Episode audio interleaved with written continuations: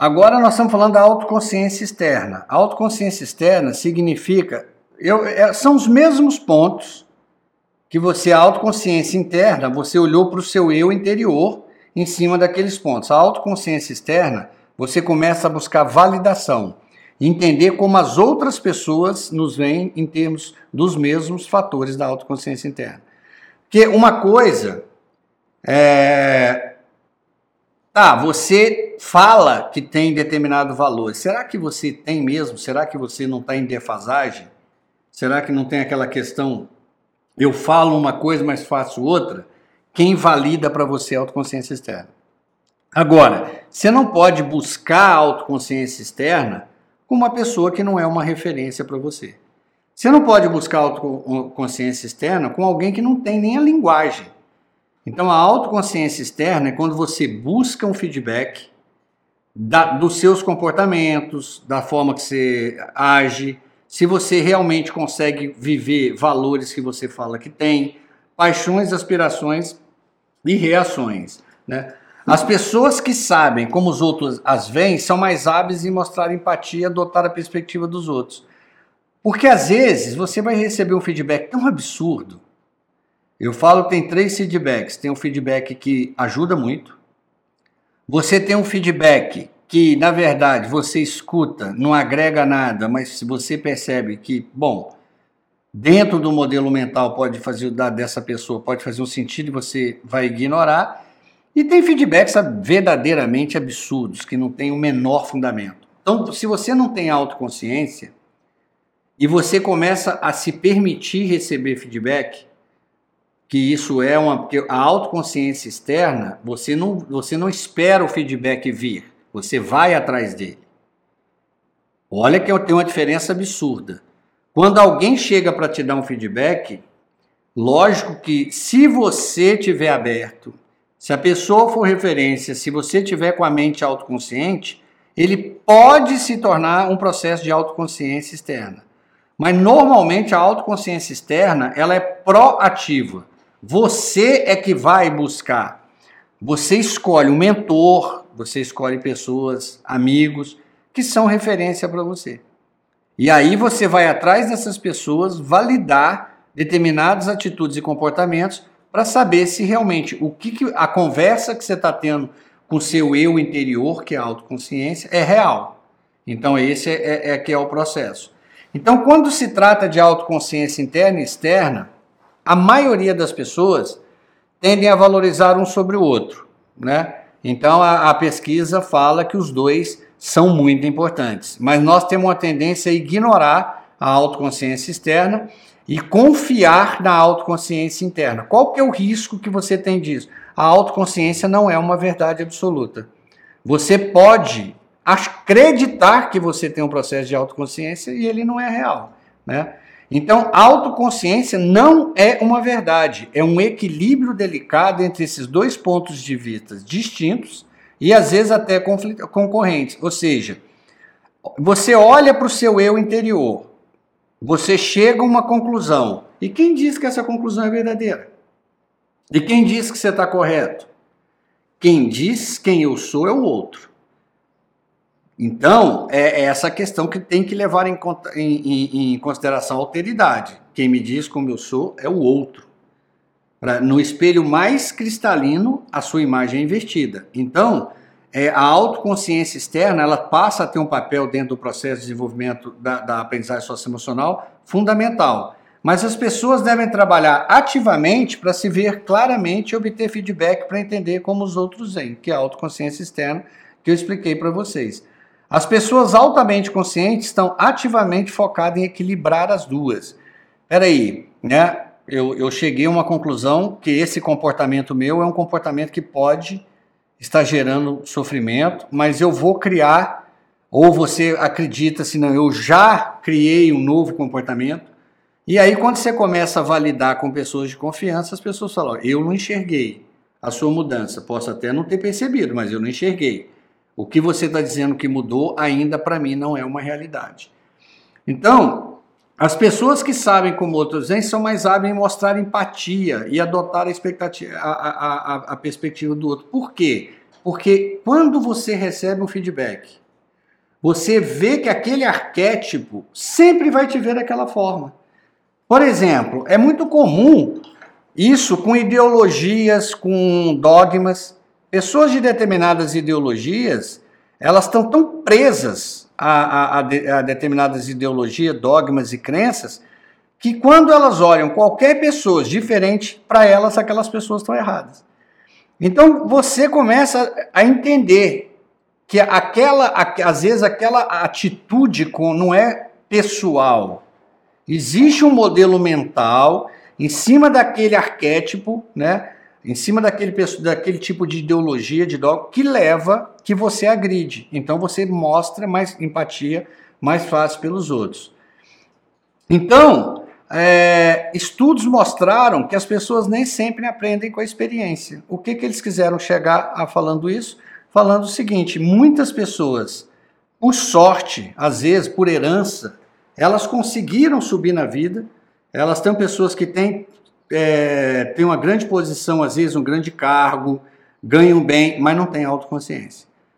Elas não conseguem entender quem elas são, são ansiosas, são estressadas tem pessoas que eu conheço aí que estão muito bem, inclusive no, no meu colapso isso aconteceu. Eu falava, peraí, mas a minha vida pessoal está muito bem, minha vida profissional está bem. Da onde vem esse vazio que eu sinto tão grande? Eu não tinha percebido as duas, as duas, as duas outras pétalas. Eu não tinha percebido o meu lado existencial e nem meu lado motivacional. E isso me derrubou, e isso é uma conversa com o seu eu interior e a autoconsciência interna. Então, não quer dizer que dependendo da idade que você tenha, uh, o sucesso profissional que você tem, você quer dizer que você tem autoconsciência. Lembrando, a chance de você encontrar uma pessoa com autoconsciência é de 12,5%. Então imagina o quanto é difícil.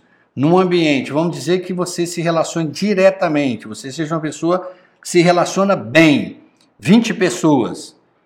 Tem duas pessoas ali que têm autoconsciência, 18 não tem. Então é um universo. Agora você imagina isso se você se relaciona numa empresa grande, maior.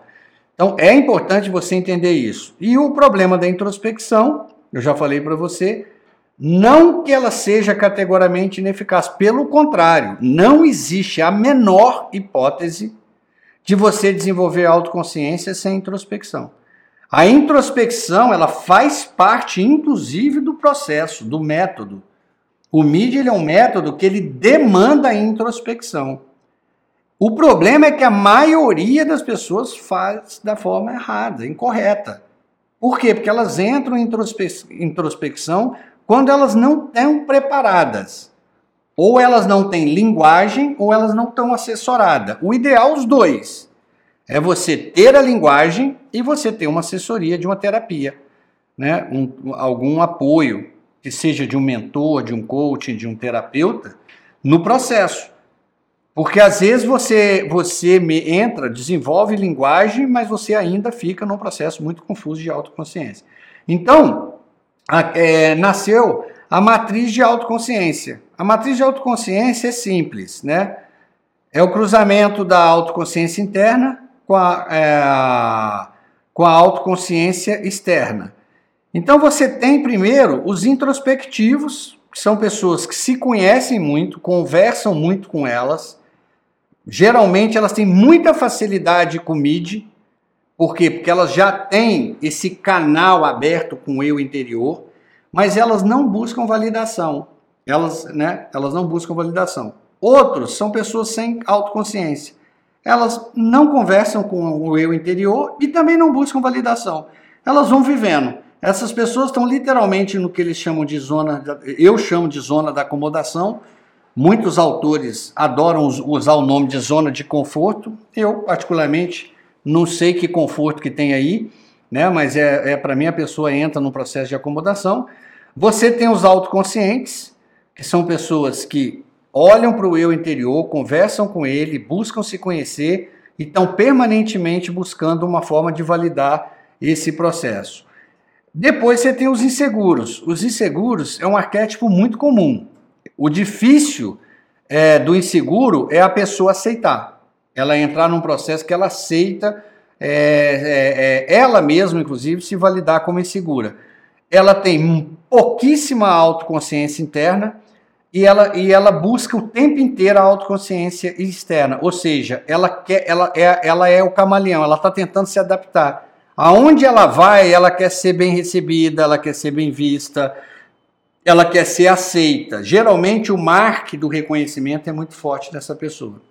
Então, os introspectivos, eles têm clareza sobre eles quem são, mas não desafiam as próprias visões. Ou seja, a chance de se tornar o dono da verdade é muito grande. É, geralmente são pessoas muito preconceituosas, por quê? Porque só eles têm razão, só eles estão certos. E às vezes eles não têm nem este conhecimento, que é um conhecimento importante. A autoconsciência não é uma verdade. Ela é uma percepção de como você enxerga o mundo. Não quer dizer que a forma que você enxerga o mundo é certa. É, ou busca um ponto cego. O que, que é o ponto cego? Tem coisas. É, é literalmente aquela ideia mesmo do retrovisor do carro. Que você olha para o lado, tem uma moto aqui do seu lado e você não enxerga. Então, o ponto cego tem coisas que a pessoa não enxerga nela.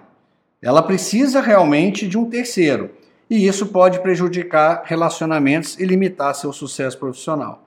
Depois você tem pessoas sem autoconsciência. Como eu te falei, esse cara está completamente perdido. Ele não conversa, ele não tem essa facilidade, ele realmente leva a vida literalmente deixando rolar.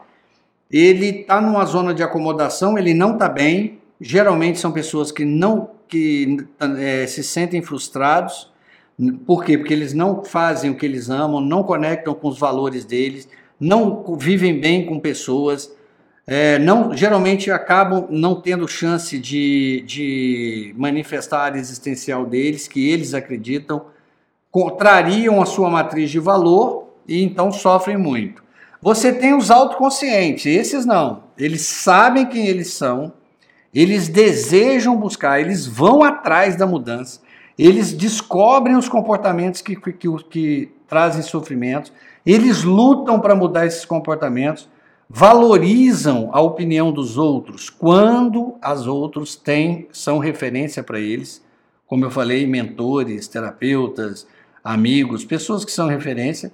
E é aqui que eles começam a perceber os verdadeiros benefícios da autoconsciência. Por quê? Porque na hora que ele começa que ele recebe um feedback externo e, e, e bate com a autoconsciência interna, eles falam: eu estou muito bem, porque o que a forma que eu me enxergo é realmente como os outros me enxergam. E aí eles acabam desenvolvendo a autoconsciência de uma maneira muito profunda. Os inseguros, eles podem estar tão concentrados em aparecer de certa maneira para os outros que podem ignorar o que é importante para eles. Aliás, podem não. Na maioria das vezes eles fazem isso. Eles rasgam a matriz de valor, eles vendem os valores dele em prol de ser reconhecido e serem aceitos por tribos. Então são pessoas que vivem é, mudando a forma de ser de acordo com o ambiente. Com o tempo, eles tendem a fazer escolhas que não estão a serviço do seu próprio sucesso ou realização. Eles têm uma tendência gigante de, de se adaptar a todos os ambientes eles, eles, eles buscam muita opinião dos outros para ser aceito pelas tribos. Então, esse é um processo muito importante para você ter de autoconsciência, que praticamente eu poderia ter usado só esse slide para te explicar. Primeiro, você, por que, que eu falei que a introspecção faz parte do método, faz parte do processo? Porque eu preciso, eu oriento meus alunos que pelo menos uma hora por dia você entre em introspecção. Para você conversar com seu eu interior. Essa hora eu chamo de casulo criativo. Você tem que estar isolado, você tem que estar em silêncio, e você tem que conversar com muito. É a hora que você está limpando o teu espelho. Por quê? Então, porque a primeira coisa, busque estar no V0 o mais tempo possível. O que é V0? Velocidade inicial mesmo. Paz de espírito, equilíbrio, tranquilidade. Você tem que entrar em introspecção a hora que você está bem. Porque se você entrar em introspecção no momento que você está em valência negativa, todos os pensamentos vão ter uma tendência de valência negativa. Então, primeiro, a autoconsciência, ela gera discernimento. Então você fala, poxa vida, eu preciso mudar esse comportamento. Ou esse tipo de comportamento me agride. Eu tenho que identificar pessoas dentro do meu microcosmo que têm esse comportamento que estão ferindo meus valores. Né? A minha matriz de valor está sendo agredida. Então, autoconhecimento gera discernimento. O discernimento gera o quê? Compromisso. A partir da hora que eu percebo que tem algo que, que eu faço que não faz bem aos outros, ou que determinados comportamentos me agridem, isso é um discernimento e eu gero um compromisso. Ou de mudar o meu comportamento, que aí entra no processo de uma remodelagem da mente, ou eu vou exigir ou vou conviver com pessoas que respeitem meus valores. Depois, você tem que entender, o cérebro, ele precisa acreditar. Porque compromisso a gente faz todo dia. O dia que a gente faz mais compromisso na vida é dia 31 de dezembro à tarde. Para o cérebro, se você, se você faz um discernimento superficial, se a sua introspecção é superficial, a sua autoconsciência é superficial. Não espere que é, o cérebro vai trabalhar para criar uma sinapse numa mudança que ele acredita que não é real. Ele não vai fazer. Então, discernimento real gera um compromisso real. É essa fusão do discernimento real com compromisso real que dá o start a todo o processo de, de criar um novo modelo mental. Por isso que aqui é decisivo. O compromisso real gera ação, ou seja, gera uma nova, uma nova modelagem para você realmente trabalhar. Então, eu vou te mostrar um infográfico. Como eu te falei, os infográficos são muito importantes. Você precisa ter esses infográficos aí. Eu montei um, um infográfico para você da autoconsciência interna. Lembrando, autoconsciência interna gera discernimento. Autoconsciência externa valida o discernimento. Não quer dizer que o seu discernimento seja real. Esse é o seu discernimento. Discernimento real gera compromisso real. Depois que você teve uma conversa com seu eu interior e você ainda recebe uma validação externa, muito pouco, muito difícil esse compromisso, esse discernimento não virar um compromisso. Compromisso real gera recurso e recompensa. O que, que é isso? O recurso é o que o cérebro vai ter que te fornecer. Ou recurso é, é, é, é o tempo que você vai ter que dedicar, é o dinheiro que um novo estudo vai te custar Existe recurso e recompensa em cima de um compromisso. Às vezes mudar demanda um curso, às vezes o compromisso seu, por exemplo, é mudar de carreira, é mudar de um curso da universidade, é a sua formação. Então, o compromisso real, e, se for um compromisso interno, uma mudança interna, você precisa de uma sinapse e isso é um recurso. Para isso, o cérebro tem que entender a recompensa. E você também. Então, o compromisso só é real quando a recompensa é real, você percebe a recompensa, então você busca o recurso, seja ele financeiro, seja tempo, ou seja uma sinapse, a energia que o cérebro vai dedicar. Bom, o recurso vai precisar de uma nova concepção, ou seja, você decidiu mudar um comportamento, um comportamento ele recebe a ordem de uma concepção, como eu te expliquei. Uma concepção nada mais é do que uma sinapse ligada a N modelos mentais que criam algo que concebe, incluindo o pensamento, para definir um comportamento. Então você vai ter que fazer uma nova sinapse em cima disso aí.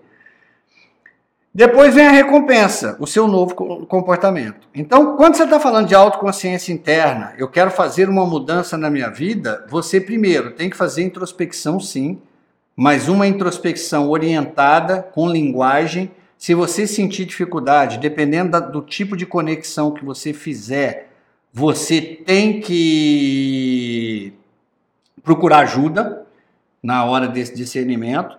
Autoconsciência externa, isso você busca validar e aí está o processo. Então, a, a, eu vou encerrar o processo da autoconsciência aqui te mostrando o, o que, que é ela. Ela é aquele primeiro passo da metamorfose. Né? É a fase que você vai entender a lagarta. Ou seja, quais emoções eu estou sentindo? Por que que este comportamento X me traz emoções negativas. Por que, que determinados comportamentos me traz emoções positivas? Por que, que determinadas pessoas, arquétipos, e aí você, toda aquela série de percepções que eu pedi para que você buscasse. Quais sentimentos eu dei para essa orquestra fisiológica? Quais comportamentos eu tenho quando essas emoções surgem? E quais pensamentos surgem durante as emoções? Quando você consegue responder essas quatro, você ainda não definiu um processo de mudança, você entendeu é, o processo e aí sim você começa aquele segundo processo que eu te expliquei, que é criar um processo de uma estratégia de mudança. Aí você já vai mudar para a autogestão. Então, aqui eu estou encerrando a autoconsciência, nós vamos passar a próxima competência, como eu te expliquei na primeira aula, a, a uma competência que engloba outras três competências. Então, nós vamos encerrar a autoconsciência agora.